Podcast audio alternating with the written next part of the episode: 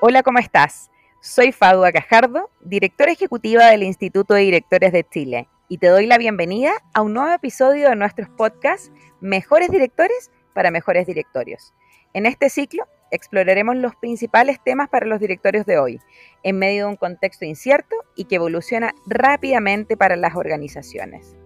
El tema, ética e integridad en la empresa, en este capítulo profundizaremos sobre las estrategias de ética e integridad en las empresas. Y es que impulsar medidas para asegurar que existe un adecuado clima ético debe ser una prioridad en la agenda de los directorios. Tanto en Chile como en el mundo, las compañías tienen interiorizado un mensaje claro en la relación cómo promover valores éticos y fomentar la integridad en los negocios. Estos son un elemento clave para conformar una cultura empresarial responsable, que sin duda contribuye al éxito de la organización a largo plazo.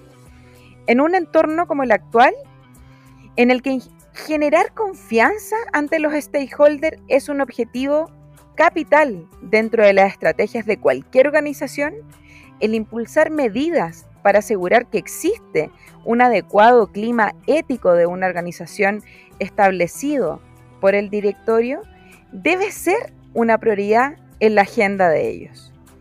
Para cumplir con esto, es fundamental que el directorio no deje solo esta tarea al equipo ejecutivo.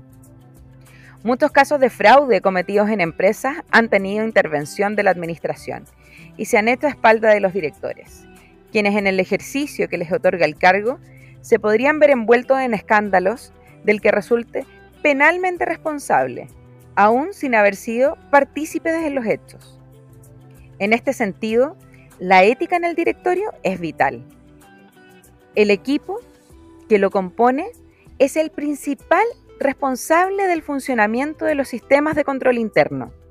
El riesgo de que se materialicen prácticas fraudulentas depende de la manera en cómo se enfrenta la ética dentro del directorio, la cual influye directamente en la cultura empresarial. Y en el ámbito de dicha cultura en ocasiones puede ser muy poco íntegra, donde se amparen o se oculten hechos asociados a prácticas poco éticas. Por otro lado, es necesario mantener a raya el riesgo de fraude. En los casos donde existe una falta de cultura ética entre el equipo directivo, el riesgo de que se cometa un fraude por la dirección es muy elevado, incluso a pesar de que la empresa cuente con un sistema de control interno en apariencia bien diseñado y robusto. Un ejemplo, por ejemplo, son los fraudes relacionados con la manipulación de los estados financieros de una compañía, lo que se materializa en mayor parte de las ocasiones no porque la firma tenga un sistema de control interno débil, sino porque en la directiva la que ha eludido los controles directamente o da directrices a los mandos intermedios, quienes sometidos a una excesiva presión y por temor a represalias, se vuelven cómplices de este fraude. La experiencia nos dice que no hay sector que se escape a esta realidad y que los efectos de estas conductas irregulares pueden ser devastadoras, arrasar consigo a toda la organización, empleados, proveedores, clientes, inversionistas, accionistas y todos aquellos que depositaron la confianza en la compañía. En ocasiones, los efectos del daño reputacional que esto conlleva se filtran en la opinión y pueden ser irreparables. En este sentido, otro pilar a desarrollar en la inclusión de la ética en una organización son las medidas preventivas.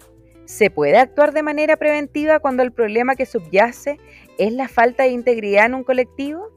¿Qué medidas puede tomar la directiva? En la cultura ética del colectivo, donde una organización puede y debe siempre actuar aplicando una serie de medidas que tienen que estar alineadas y encaminadas a desarrollar un entorno propicio para la integridad, es fundamental. Y aquí es importante tomar en cuenta el cumplimiento de las medidas adoptadas. El apoyo del directorio la labor del compliance officer, por ejemplo, es muy importante de cara a los códigos éticos que adquieren la notoriedad y la autoridad necesaria. Finalmente, la formación del personal es vital en las buenas prácticas organizacionales. Hay que tener en cuenta que la integridad es una cualidad intrínseca de las personas. Decimos que una persona es íntegra cuando rige su comportamiento según valores bien definidos y objetivos claros, que son mantenidos incluso en circunstancias adversas. Por eso es primordial la formación de los empleados, especialmente de los directivos, en una mentalidad ética y el primer medio para hacerlo es con el desarrollo de códigos éticos o de conducta, hoy en día instaurados en la mayoría de las empresas. Te agradecemos por acompañarnos en este nuevo episodio y nos vemos en un próximo capítulo de Mejores Directores para Mejores Directorios.